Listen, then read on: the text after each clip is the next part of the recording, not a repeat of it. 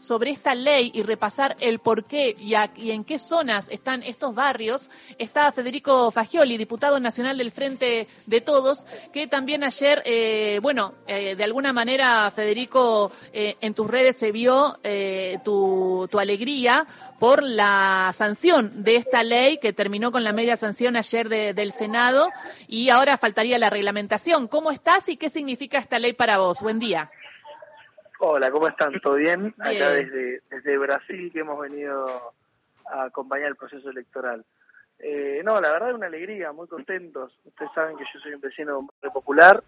Eh, para nosotros la lucha por la tierra y la vivienda, por la integración sociourbana de los barrios populares, es una lucha que la venimos dando hace muchísimos años. De hecho, en el 2016 conseguimos que suceda el RENAVAP, en el 2018 la ley y a partir del 2000 eh, 20 empezamos a lograr ejecutar eh, obras de integración sociourbana a través de la Secretaría de Integración Sociourbana, que la dirige la compañera Fernanda Miño, que también es una vecina de un barrio popular como yo. Eh, la ley era muy importante modificarla, actualizarla, porque no solo se vencían los desalojos, sino también que se logró ampliar el Registro Nacional de Barrios Populares, pasar de 4.416 a más de 5.600 barrios populares que van a estar amparados por la ley, que van a estar acompañados a través de la Secretaría de Integración Sociourbana con obras concretas eh, y que a los cuales eh, se va a cesar cualquier intento de desalojo. Eh, así que para nosotros es una ley muy, muy importante. Ahora, eh, Federico, ¿vos de qué barrio sos? De qué, ¿En qué barrio creciste?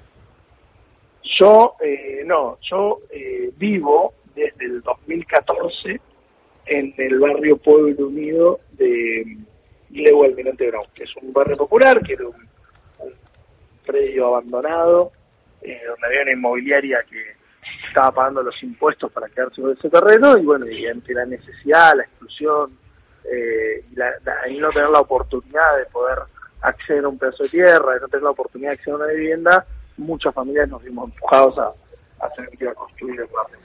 o, sea que también es parte de tu militancia elegir vivir ahí y estás en contacto con lo que necesitan las familias más vulnerables y entonces estás en contacto con esto de intentar eh, desalojar esto, ¿no? Porque acá, bueno, si uno habla con alguien eh, más de, de derecha, centro derecha, te va a decir, bueno, pero hay dos eh, derechos que se contraponen, el derecho a la propiedad privada o incluso si es fiscal y el derecho de todas las personas a tener una vivienda. ¿Qué le respondes a esto?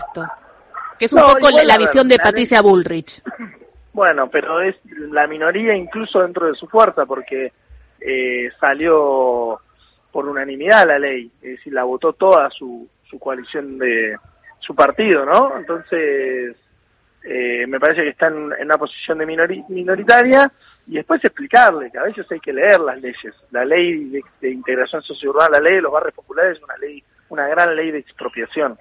Eh, y la expropiación no es que el Estado va y le arrebata al privado la tierra, sino que se la compra, se la paga. Tierras que quizá están hace más de 20 años eh, eh, pobladas por vecinos y vecinas de esos barrios populares, el Estado compra esa tierra y se la entrega a los vecinos y vecinas de los barrios populares. Entonces, nada, fue una ley por unanimidad, una ley que todo el mundo entiende que hay que resolverlo, es una gran problemática que hay en nuestro país, hay más de 5 millones de argentinos y argentinas que viven en esa situación, que viven sin luz, sin agua, sin cloaca. Eh, entonces me parece que es una gran ley que le hace muy bien a nuestro país y así como lo dijeron muchos de su de su partido, de Juntos por el Cambio, tiene que ser una política transversal a cualquier gobierno porque tiene como objetivo poner al humano en el centro de la escena y hacernos cargo de los errores que se han cometido a lo largo de la historia de nuestro país eh, y, no permitir que ninguna familia siga viviendo en esas condiciones.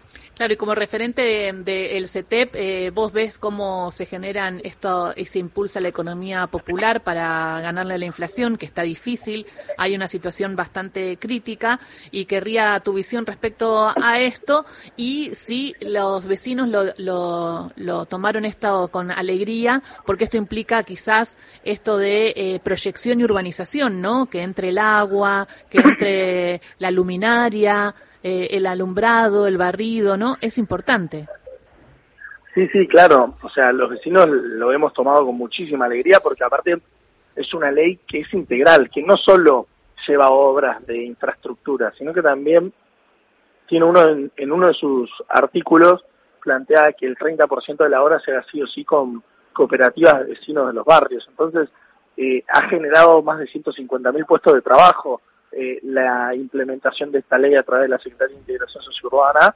Por ende, vos vas a mi barrio, pues están haciendo algunas obras y no solo ves cómo cambia el barrio, cómo mejora las condiciones de vida de los vecinos, sino también ves cómo mejora la calidad de vida eh, y cómo se empieza a mejorar el ingreso del vecino y empezás a ver a todos tus vecinos con bolsas de arena, de piedra en la casa para mejorar su casita, al almacenero del barrio que mejora también las condiciones de su almacén porque tiene, hay mucho más movimiento eh, en el barrio. Bueno, nada, en general se mejoran las condiciones, por, por ende es una política transversal que, que apunta a mejorar las condiciones de vida de los vecinos de los barrios populares, que son uno de los que peor la están pasando en Argentina, eh, desde distintas, miradas, de, distintas miradas y de una forma totalmente transversal. Eh, Federico, buenos días. Ingrid Beck te saluda. ¿Cómo estás?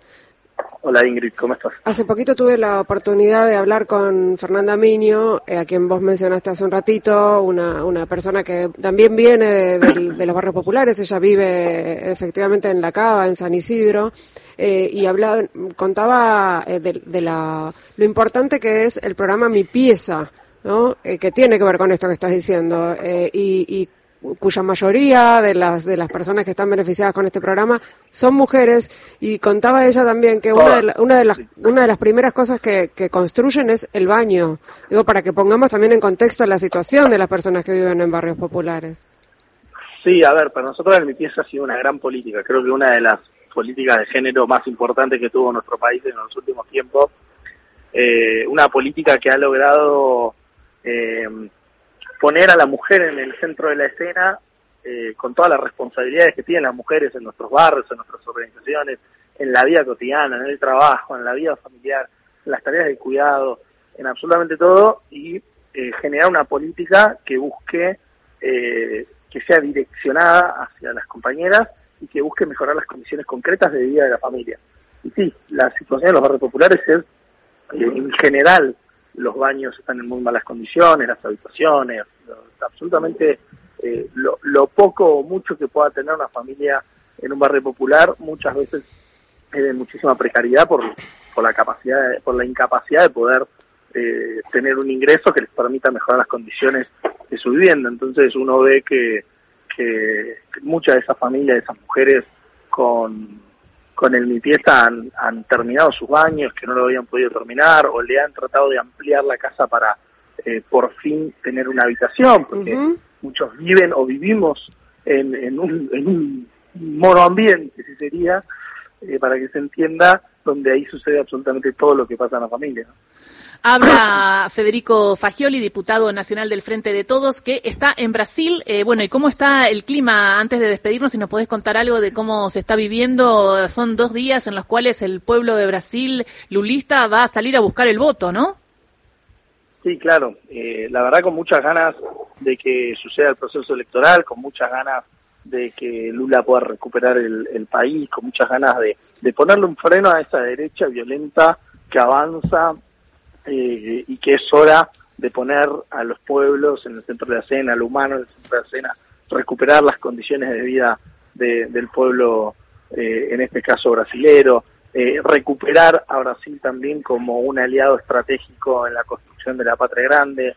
Eh, nada, para nosotros es muy importante, esperemos que salga bien, esperemos que se pueda sobre todo llevar adelante un proceso democrático sin ningún tipo de violencia, esperemos que el que el que pierda reconozca los resultados y valore la democracia y que no suceda cuestiones como han sucedido en otros países donde algunos gobiernos no reconocen eh, los procesos democráticos. ¿no?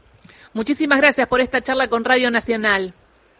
Gracias a ustedes. Saludos grande. Beso grande. Federico Fagioli, diputado nacional del Frente de Todos. Él es del CETEP. Vive en un barrio vulnerable, conoce la temática y por eso celebró eh, esta sanción casi por unanimidad, porque están todos los partidos en esto de acuerdo, de eh, suspender las, los desalojos en los barrios vulnerables y generar un proceso de urbanización a partir de la expropiación que, eh, que aclaró que esto es se paga, diríamos, es el Estado comprando estas casas para darle derecho a estos argentinos y argentinas que hoy viven en barrio vulnerable para que tengan una vivienda digna, para que tengan alumbrado, para que tengan agua caliente. Y eso es muy, pero muy importante.